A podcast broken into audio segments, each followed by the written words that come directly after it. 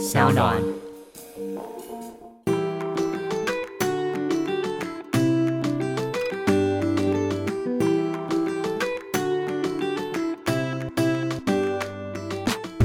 欢迎回到 Ivy 爱公威。今天呢，邀请到的这位人物非常非常的特别，应该算是我们算职业访谈吧，就是职人访谈中唯一的直男。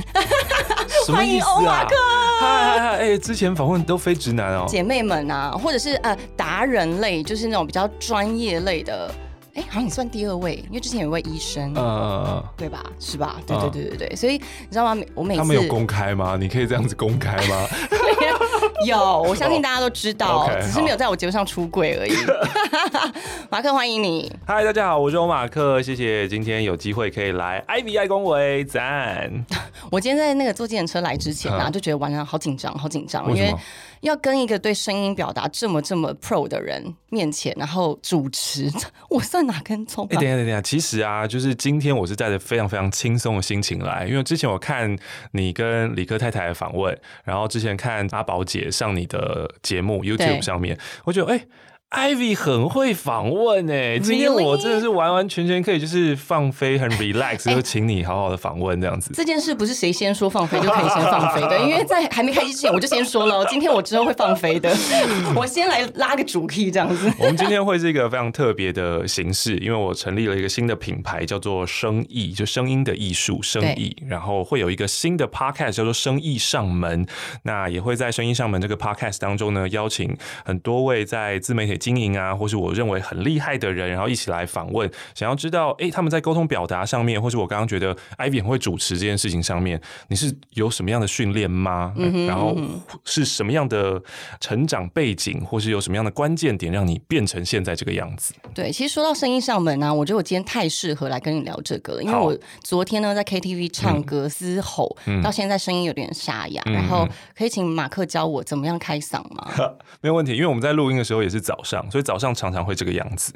那我先好奇一下，你唱歌你都唱谁的歌？我都走一些小清新，什么 Hebe 啊，哦，但我昨天是唱狂唱阿妹啦，是因为你看完了 ASMR 吗？对，都是阿妹惹的祸。好，那唱阿妹的话，想必就是会比较嘶吼，所以会比较伤声带。然后去 KTV 呢，大人们去 KTV 喝的饮料，大部分超级伤声带，这样子。你是说 whisky 之类的？对对对对对对，所以这个不可避免啊。如果你要维持好嗓音的话，其实刺激性的食物的确是要少摄取。你说平常吗？平常是啊，我是滴酒不沾的人，真的假的？然后我连咖啡也是不喝的人。我现在手上正拿一杯咖啡，所以我根本就是一个大禁忌人。哦，你里面里面装的是咖啡啊 Sorry，我以为你刚喝的是水。没有哎、虽然我刚刚嘴巴吃的是那种让声音好好听的药，可是我手口中喝的咖啡，所以不行喝咖啡，尽量是不要。刺激性的东西都不要。，但我知道有非常多的配音前辈听到这一段话会嗤之以鼻，因为配音圈、配音产业在过去是一个非常高压力的环境，所以很多的前辈他们是烟酒是不离的，对辣的什么全部炸的都一起来，然后他可是他们声音还是非常非常的强大，那就是他们的天生资质非常的优秀。在配音界当中有太多太多这种就是天生神力的怪物了。哈，嗯但你是属于哪一种？你自己觉得你需要后天很专雕琢的那一种？我是属于很喜欢钻研，就是哦，原来可以这样啊，原来可以这样啊的那种，算是什么理论派跟学术派。哦，你是学术挂的，，对，但可能在实作上面，可能突然来一个呃非常非常强大的天才型人物，就把我马上把我打趴，说你你叫什么这 之类的这种，对对对可。是那那也是因为你当初从 DJ 然后转到配音人员的时候，对自己的最大发现，对不对？没错，没错。小时候的时候会被称赞什么声音好，我相信很多人都被这样称赞过。或没有啊，其实小时候谁会注意人家的声音啊？真的吗？还是你以前都是用电话交友的？哎、谈恋爱？你哎、对，你怎么知道我要讲这个啊？哎呦你有没有玩过就是那种语音交友软体？我真的没有，但是我印象很深。我呃年轻的时候，国中的时候嗯都是靠网络交友嘛，但是都是打电话跟这个人，聊天，嗯所以不会见到面。嗯但我确实理解那种声音很好听的男生，你就会加一百分、欸。对对对，然后那以男生的角度啊，就会听到说女生想要声音好听的男生，所以我们就会想说，嗯，那他的声音好听是什么样子呢？有些人的声音好听的想象是很低沉，有些人声音想象是要很 man，就很有嗯愧靠的那一种。所以那个时候在玩交友软体的过程当中，有些人会称赞哦，你声音很好听，然后当然这些。赞美都会默默成为我们潜意识一部分，成为我们个人的一部分，觉得自信感来源。对我声音很好听。那后来当然就是因为自己做广播嘛，DJ，所以大家又觉得说广播 DJ 的声音就是好听的，所以那个时候自信是非常非常爆棚的。我就想说，那除了做广播做 DJ 之外，我还有什么样的收入来源？因为广播 DJ 其实收入很低嘛。嗯。那我知道了，广告配音员的收入是很高的。对，真的很好。我就很想要去做这一行。那门路找了很久，我应该等了。将近快要十年吧，八年一直在找门路，要怎么样进去这个业界。所以中间的十年八年，你是在学习的阶段吗？还是只是等待？就是等待，就是中间的十年八年都一直在继续在做，没有一个缺。嗯，就在做 DJ 的工作，然后直到那个缝隙出来，赶快努力的就是敲砖这样子。那我发问，那你一开始的时候，你说每一个男生都有自己对自己声音的不同想象吗？你一开始设定自己的声音是在哪一种？是低沉的，还是很 quick 的？那个时候，我只是接到了大家说我声音好听，然后我就觉得，嗯，我声音好听。是直到我把自己丢到人肉市场之后，嗯，我说的人肉市场是那个交友市场哦。哦，你说那个哦，就是被女生觉得说，没有啊，你。你你你说你声音好听，可是就是那是我自信的来源。我觉得我可以一开口征服你的那种感觉，才发现有些女生会觉得你你声音很娘哎。哦，所以你一开始是比较那种呃温柔阴柔派。我觉得跟现在没有差太多。但是是走这个路线，就是比较算是比较温暖嘛。我自己讲自己很害羞，确实是你的声音是很沉稳、温暖，然后会让人家觉得也很有安全感的这一种。哦，感谢感谢，感恩 感恩，有吧有吧有拉到这个路上，感恩感恩。所以那些女生是她不是货啦。对，但是我知道很多女生喜欢比较 bossy 一点的，就是你给我过来的那种，就是霸道总裁。对对对，韩国的那个偶像剧看太多，M 属性这样子。哎，所以在之后你在配音人员的时候，学到这么多不同的声线。那你有没有特别喜欢配哪哪一个类型的？我现在一直很想配的类型是有一点你分不出性别的，或是想要分女生类型的。通常你们听到的女性用品的广告，比如说爱公维卫生棉的那种，哦，然后这种都是大家应该已经很熟悉了。可是我现在很想要做的是那种。嗯，爱公为卫生棉的那种，就更颠覆一点那个以前传统的广告。目前广告商基接受不了，完全接受不了，完全接受。不了我只要有机会，我就会说让我扮女生，让我扮女生。真的哎，然后我好像就是目前配过几千支，好像只有一支有成功。但那时候你是扮，我是扮成熟的女生还是小女孩？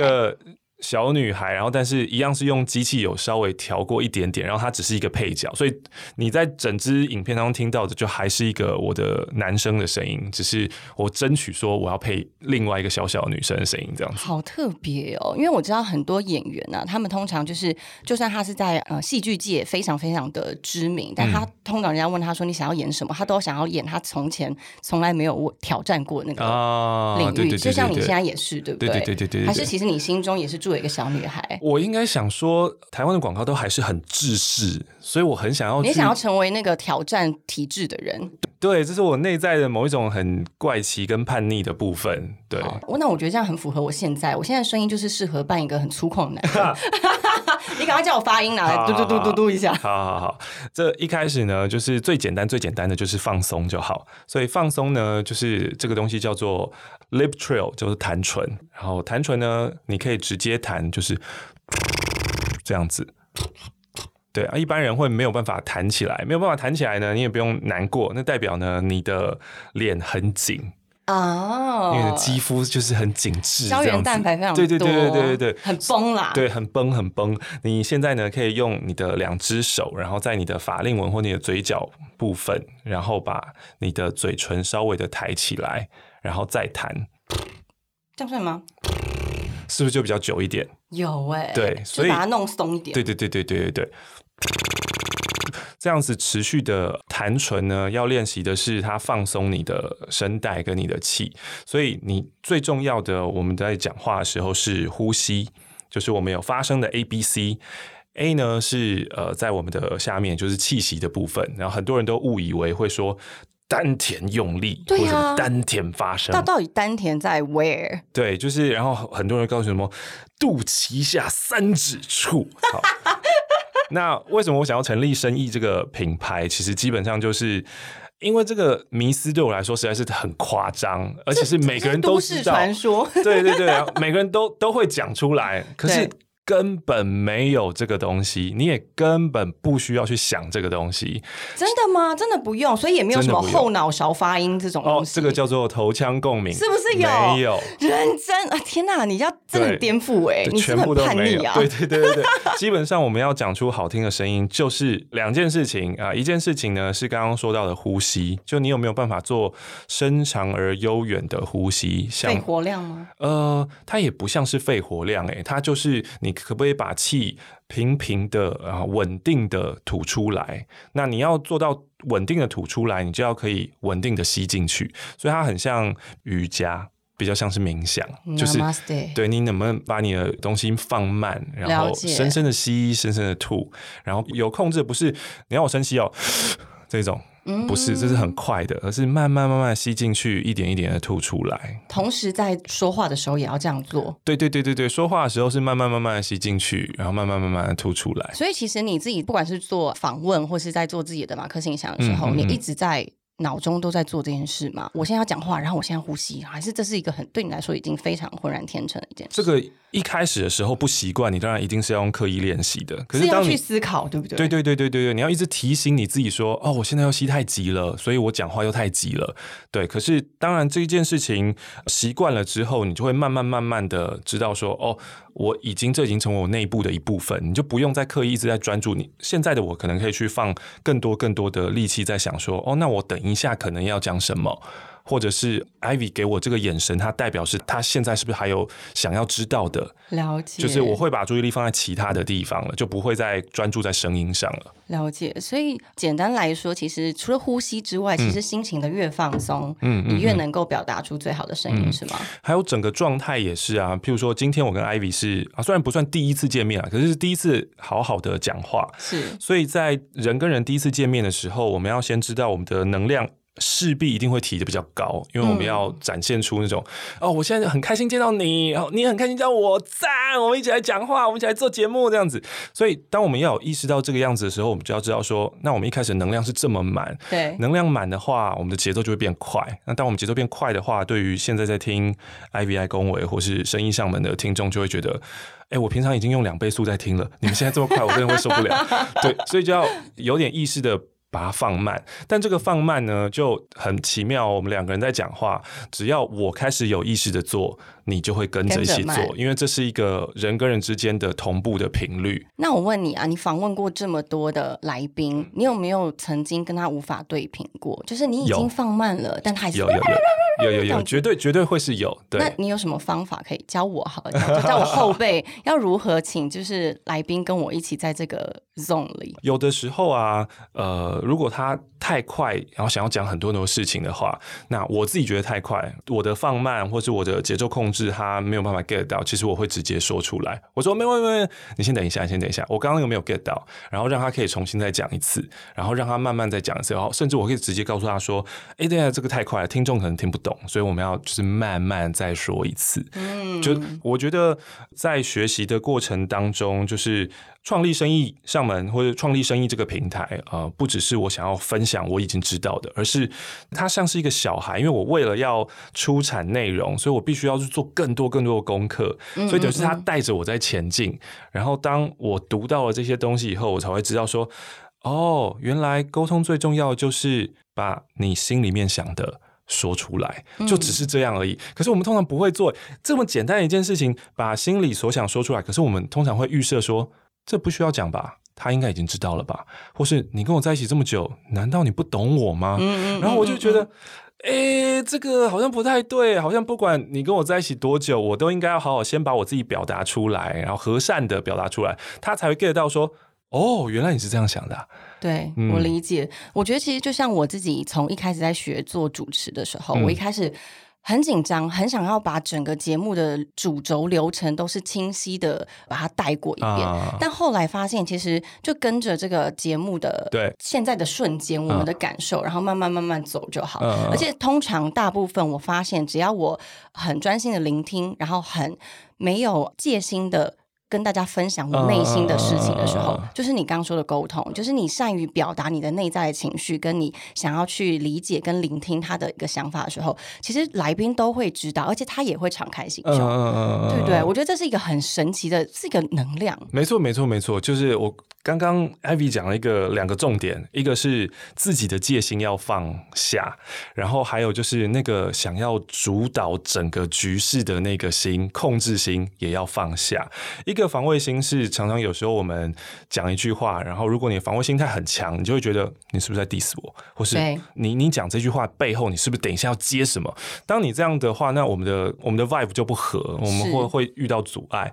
那另外一种是我想要控制，就是我在问这个问题，其实我有想要你回答什么东西，哎，很多很多是这样、对，哎就是有那种引导式问题。那我问这个问题，然后通常呢比较差的引导式问题是用封闭式的、是非式的，然后他希望可以一个一个这样接下去，然后让你掉入我的陷阱当中。嗯嗯嗯这一种其实最后，当我离开了这个录音间之后，我下楼以后，我会想说，我刚刚做了什么？我我我我我会不会有种空虚感？会有一种我误上贼船，或者跟这个人是没有办法建立起一个交流对长久跟持续真诚的关系的啊。所以我觉得这是很可惜的一件事情。我觉得其实不止做节目，其实跟人的相处也是通用这个道理的耶。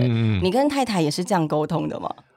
我觉得很幸运的一点是，就是我的太太卡提亚，她是一个她是一个很快乐的人。她的他的内在跟外在是一个没有隔阂的人。刚刚我们在讲说，我们常常心里面在想什么，然后不会表达出来，那是因为我们的内在跟外在出现了一个阻碍，然后我们嗯，跟落差，对我们过不去。但是他是没有的，他很一致。他是很一致的人，然后内在是一个很快乐的人，然后另外也是我们常常会呃内在跟外在有隔阂，是因为我们的自己的内在不快乐，我们会一直有自我批判，然后会有那个声音跑出来。对，他不会，他天生就觉得我很棒啊，我很好啊。然后当我自己很低落的时候，他就会鼓励我：“你很好了，你很赞了。所以当他有不开心的时候，他是很明显的会表现出来。在那个情况下，你还是可以看到他会那种有想讲不想讲，想讲不想讲。然后我就想讲啦，怎样啦，怎样，我又做什么让你不开心啦？对，然后他就会就讲出来，然后讲完了之后，那我就会好好的回去想一想说，这件事情对吗？我是不是可以做得更好？对，嗯嗯然后那当然的那个当下一定是会有冲突的啊，一定没有什么很顺畅的，马上就这样过去的。可是这种情况多经历了几次之后，我就会知道说，哦，那我做了什么东西他可能会不开心，所以那我就直接自己先自我审查掉，我就先不要做这件事情了。对，然后就会比较和顺一点点而。且是不是像你说的，他是一个快乐的人，嗯所以你会呃明白他是一个内心这么丰沛。充满幸福感的人，今天你在跟他敞开你的一些疑虑的时候，他也可以很轻松的接下，嗯嗯嗯，然后同时把你们带到一个更光明的地方去。但是你的本质也是一个快乐的人吗？你觉得？嗯，我蛮阴暗的诶。其实我的内在不是一个多快乐的人。对啊，那是跟他相较之下，还是你本来就觉得自己是这样子？跟他相较之下，因为我觉得他可能是一个真正快乐，然后啊我呢，可能是想要快乐的人，对。可能传递出来的样子也许快乐，但内在内心可能还是有一些暗房间，他突然会出来抓住我干嘛的？对啊，那你跟他相处的时候啊，我们刚刚聊到表达的这件事情，对于他来说，表达一定没问题，嗯因为他可能觉得，其实我今天有什么任何喜怒哀乐都可以让你知道。嗯嗯，但有没有一个困难是你想要表达，可是你无法表达出来？这个中间的磨合时间，对他来说会不会是一个需要跨越的一个障碍？就是他要怎么引领你？嗯嗯我自己认为啦，就是很多的男性们，因为他应该说你们的社会的一些规范，嗯跟嗯告诉你你要成为什么样子的人，嗯然后让你们去习惯性的不去说出内心的想法。对，这对于女性来说是一个很需要去探讨，跟另外，嗯尤其是另外一半，嗯因为你很嗯想要了解他到底在想什么。你们有中间这个过程吗？哦，有。嗯，蛮长的，很长，一开始交往的时候从？从一开始交往的时候就会，然后他会说我很重视分享，就是你需要分享，然后我心里就想这句话好，熟悉，我很常说这种话。然后呢说分享什么啊？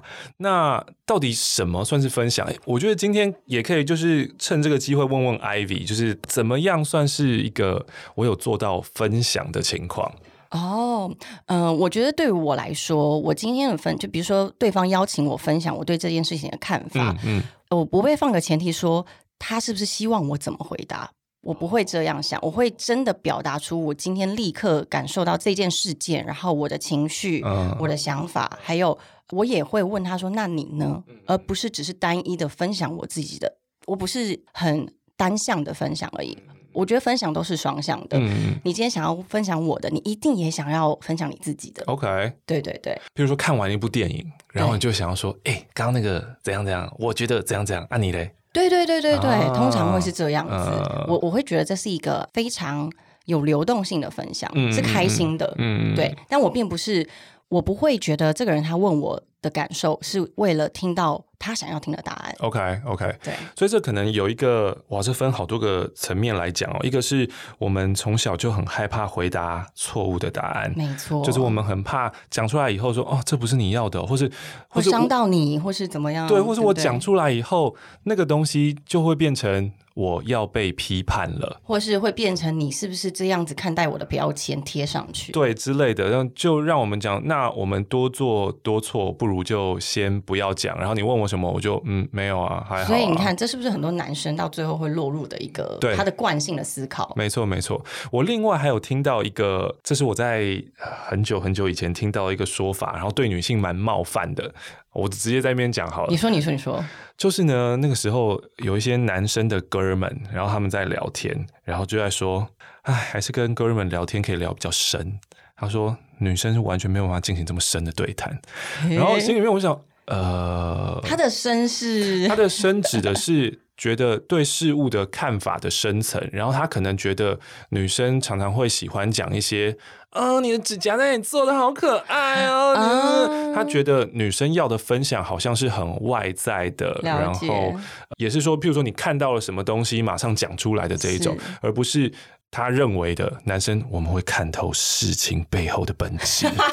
他说：“ 我们看这个他觉得男生思考的比较深，他会透彻，他会觉得得男生在看事情的时候在想什么商业模式啊，比较什么什么全面一点有点之类。但我觉得其实用性别来讲，这一件事情都有一点，我们都什么年代了？就是用性别来分，这是一九六七零年代的事情。可是我们已经五十年过后，我们还是在用性别做这件事情，我觉得有点难过啊。我觉得其实我自己认为啦，如果有这样子想法的男性，嗯有可能是他还没有机会遇到一个愿意跟他这么深聊的女性，嗯嗯或者是一个人好了。嗯嗯我们先别说性别，因为有可能有些人他一辈子都没有办法遇到任何一个人愿意敞开心胸跟他谈论他的过去、他的未来跟他们未来的想象。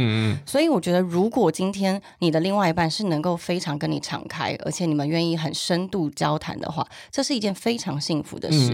但前提是因为你要够敞开，嗯你自己都要够开放这件事。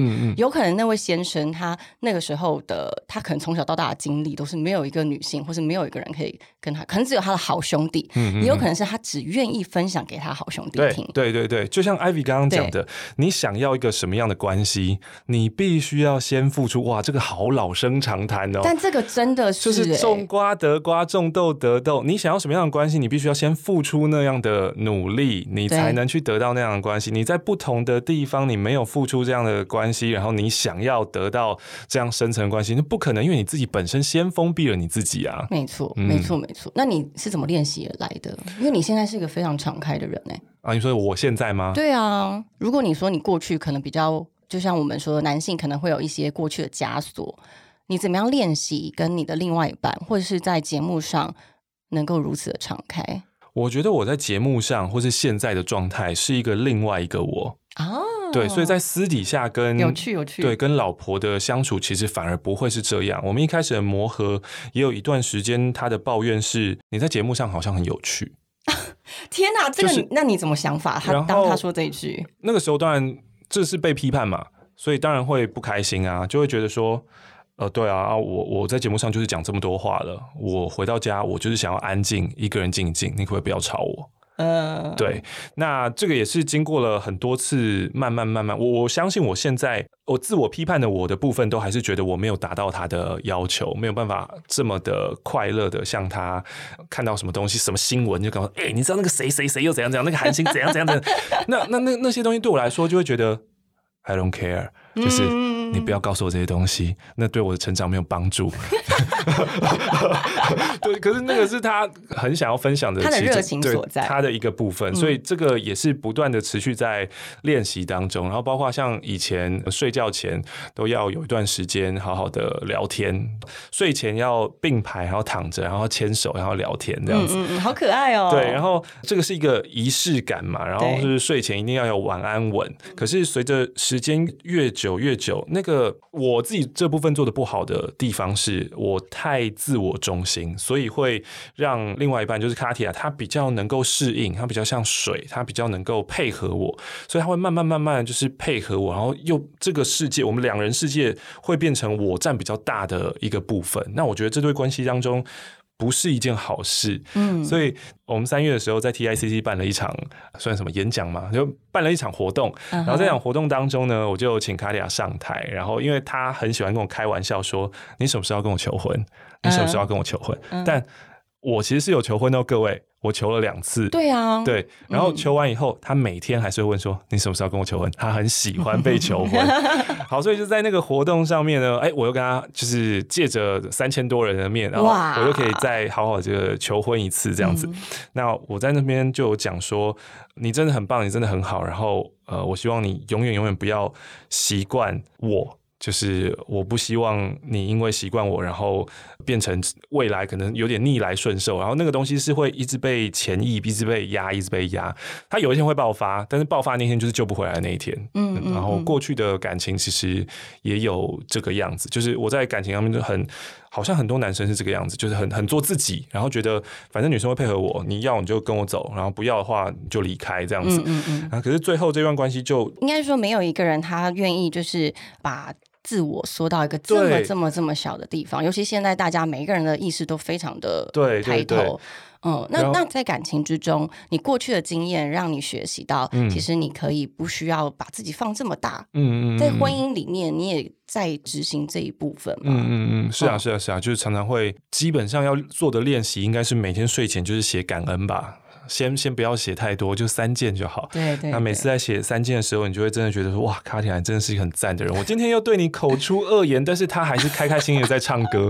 我想，哇，是老天真的对我待我不薄。你到底怎么凌虐他？天哪，很赞！就因为常常有时候口气会不好，因为我觉得情绪不好这一件事情，常常不是。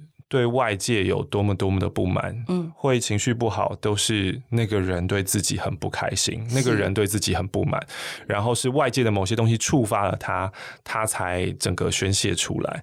所以我觉得今天可能一直在提的就是，我们好好的去面对自己的内在吧，就是看看自己到底有什么阴影魔障。是，当我们越发现的越多，然后越能够跟他们好好相处的话，我们其实对这个世界也会更加的和善。然后，当我们对世界和善了。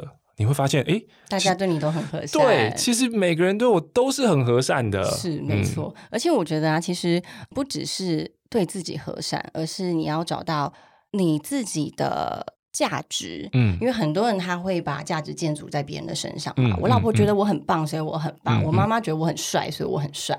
所以通常很多人就是在育儿方面的时候，都会觉得哦，跟小孩子在相处的时候，你不要用一些。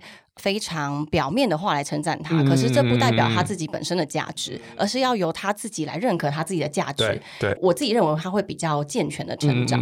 所以这个在于我们这一代的教育里面，我们通常都是为了要追求他人对自己的一些好感跟赞美嘛，所以常常会忘了自己先肯定自己。对，而且常常我自己过去的经历是。我会要求自己做到一个大家都觉得很棒的标准。你知道我以前很好笑，我以前是一个我我不是像你这样的自优生，但是我是一个很希望自己可以各方面都全能的人，不管是学业，甚至。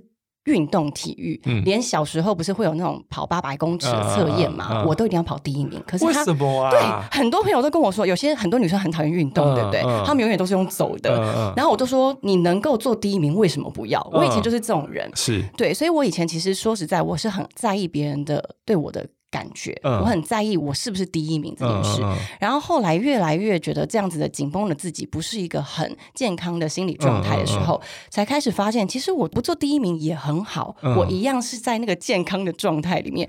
因为我很多时候在为了求第一名，只是为了希望大家觉得你很棒，嗯，可是已经忘记了这件事情的本质是什么。比如说像我们说的八百的测验，好，他只是要测验这个年轻人他是健康好不好嘛？对对对对。那我何必要冲第一名？对，所以我后来开始厘清自己的是。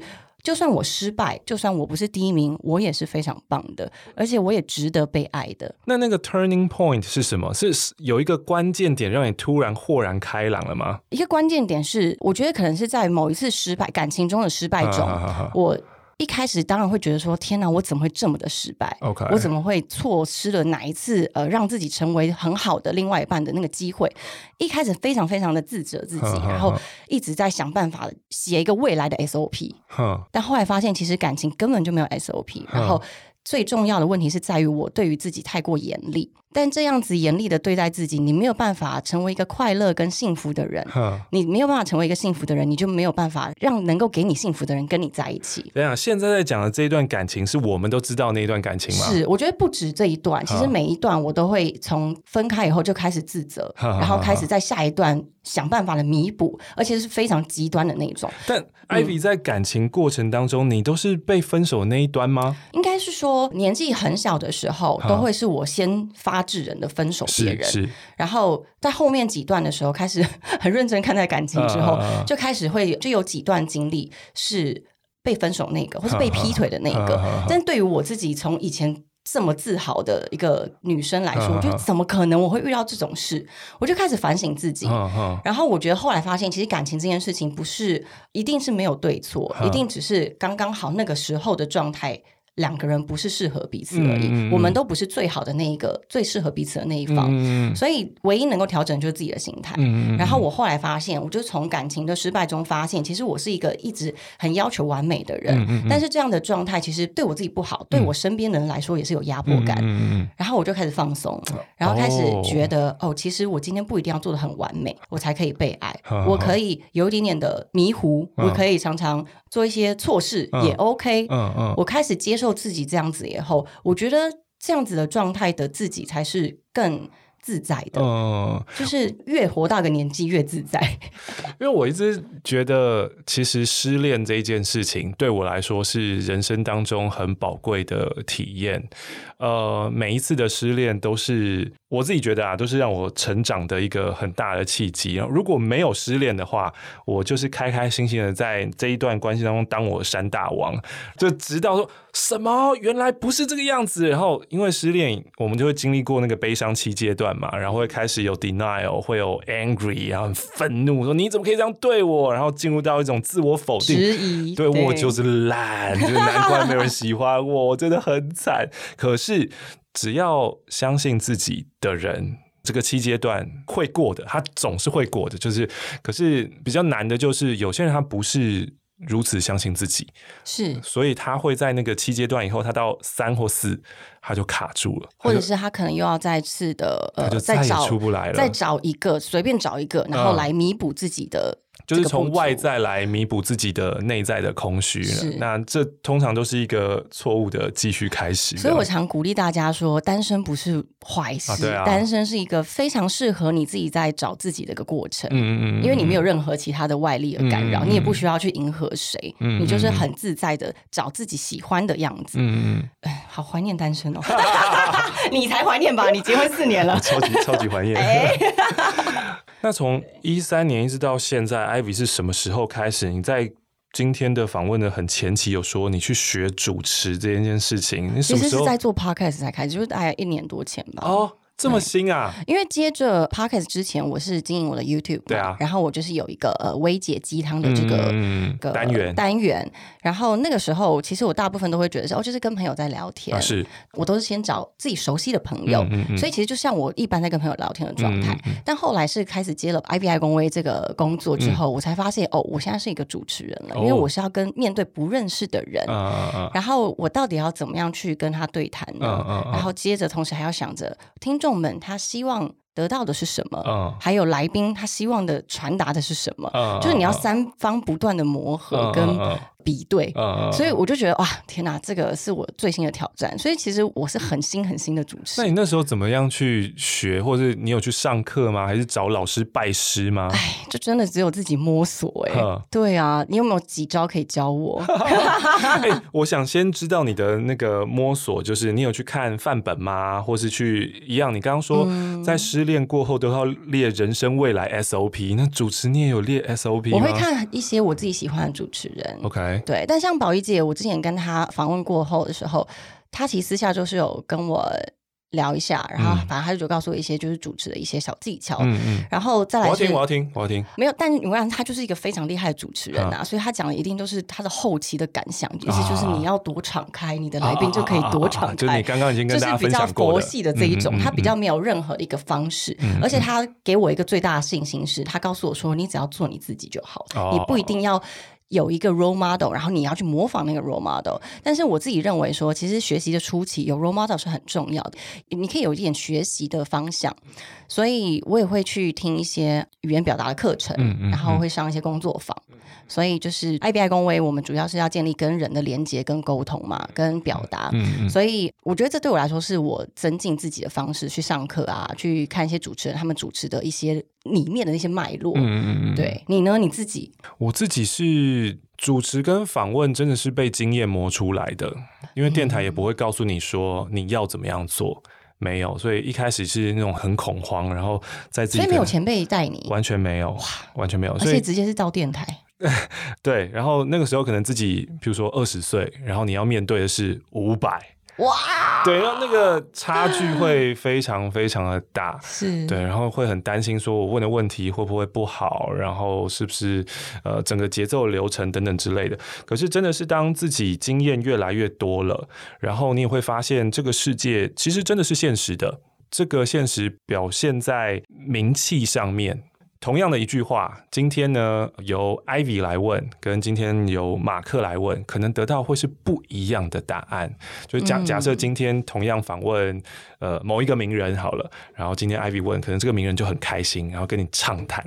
可是我也问了同样问题，他觉得你谁？我刚我跟你讲，就是越来越大以后会发现这一种小小的 mega，就是同样的，你说主持要敞开，有啊；同样的主 主持你要幽默感，有啊。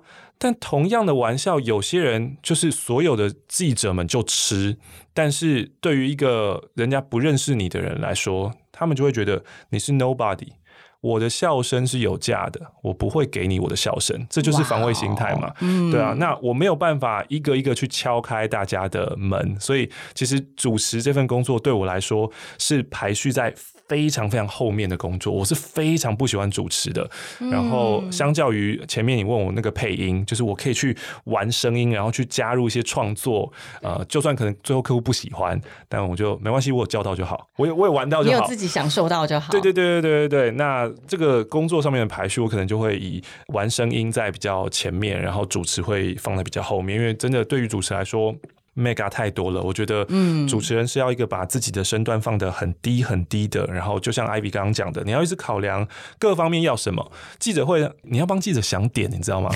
你要帮记者想，就是想他今天这场标题应该要怎么下，对他要怎么样下标题，我要给出一个什么东西。像如果那个访问的人他自己也很平顺的，像我们这样聊天聊得很平顺，没有点啊，不行啊，我们要做一个爆点出来，就很麻烦的，真的是很辛苦。对啊，但是我觉得我很开心，马克。直接把这种现实面讲出来，因为很多很多人他可能想要加入这个产业，然后他有非常大的梦想，他也有非常可爱的蓝图，可是他可能不知道他要面对这些现实面。当你今天在一个这么现实，它只是靠知名度或是靠经验好的的领域，那但是你今天是一个菜鸟新手的时候，你要怎么样去度过这件事情？对。我觉得这个可以自己去好好去思考。然后，尤其还有就是，如果你是菜鸟，然后你又表现的，比如说你今天听完了这一集，然后就发现你得到一个笔记，想说哦，其实这些东西大部分都是一样的，万法通。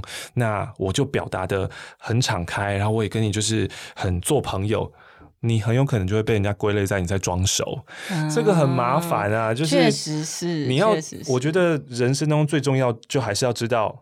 我是谁，我在什么位置。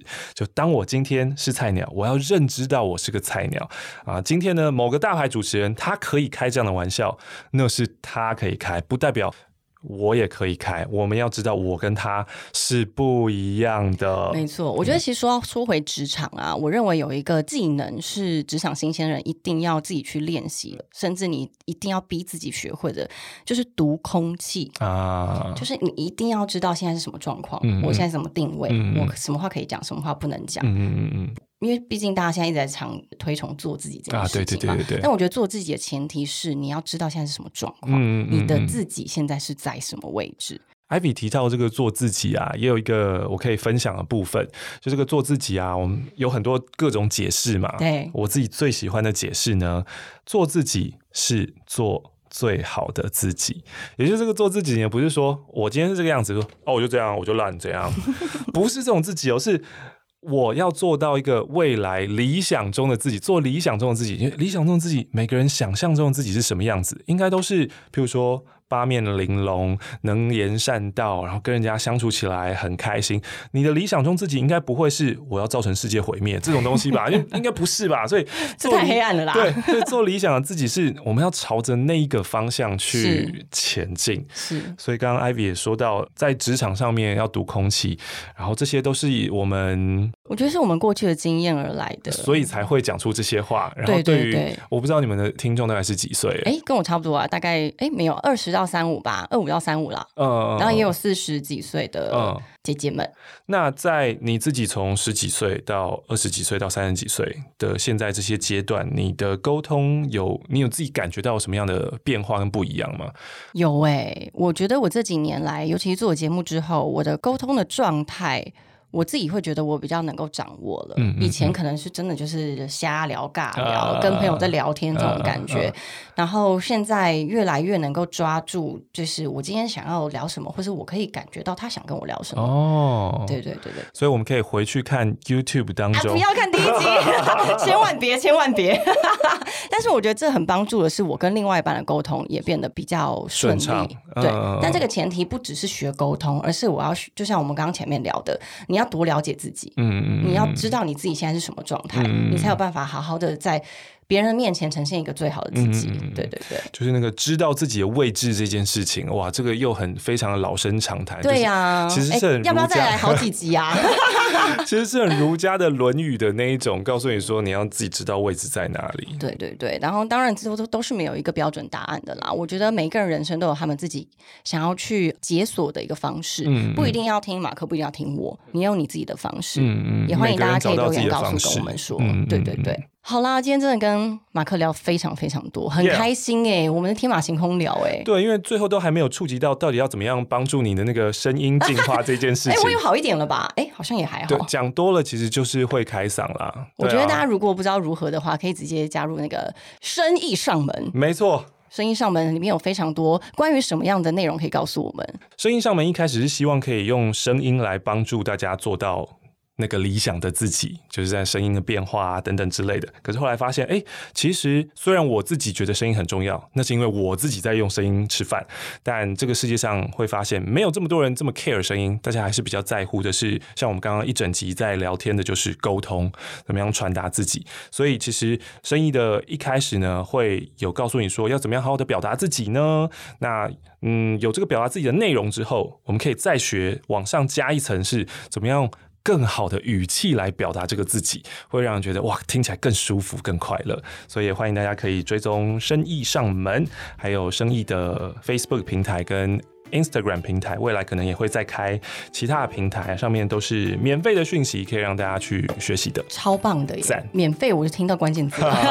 没错，对大家如果有兴趣的话，都可以上去看看哦。那希望大家喜欢这一集的 IBI 公威，我们下次见，谢谢 IB，拜拜。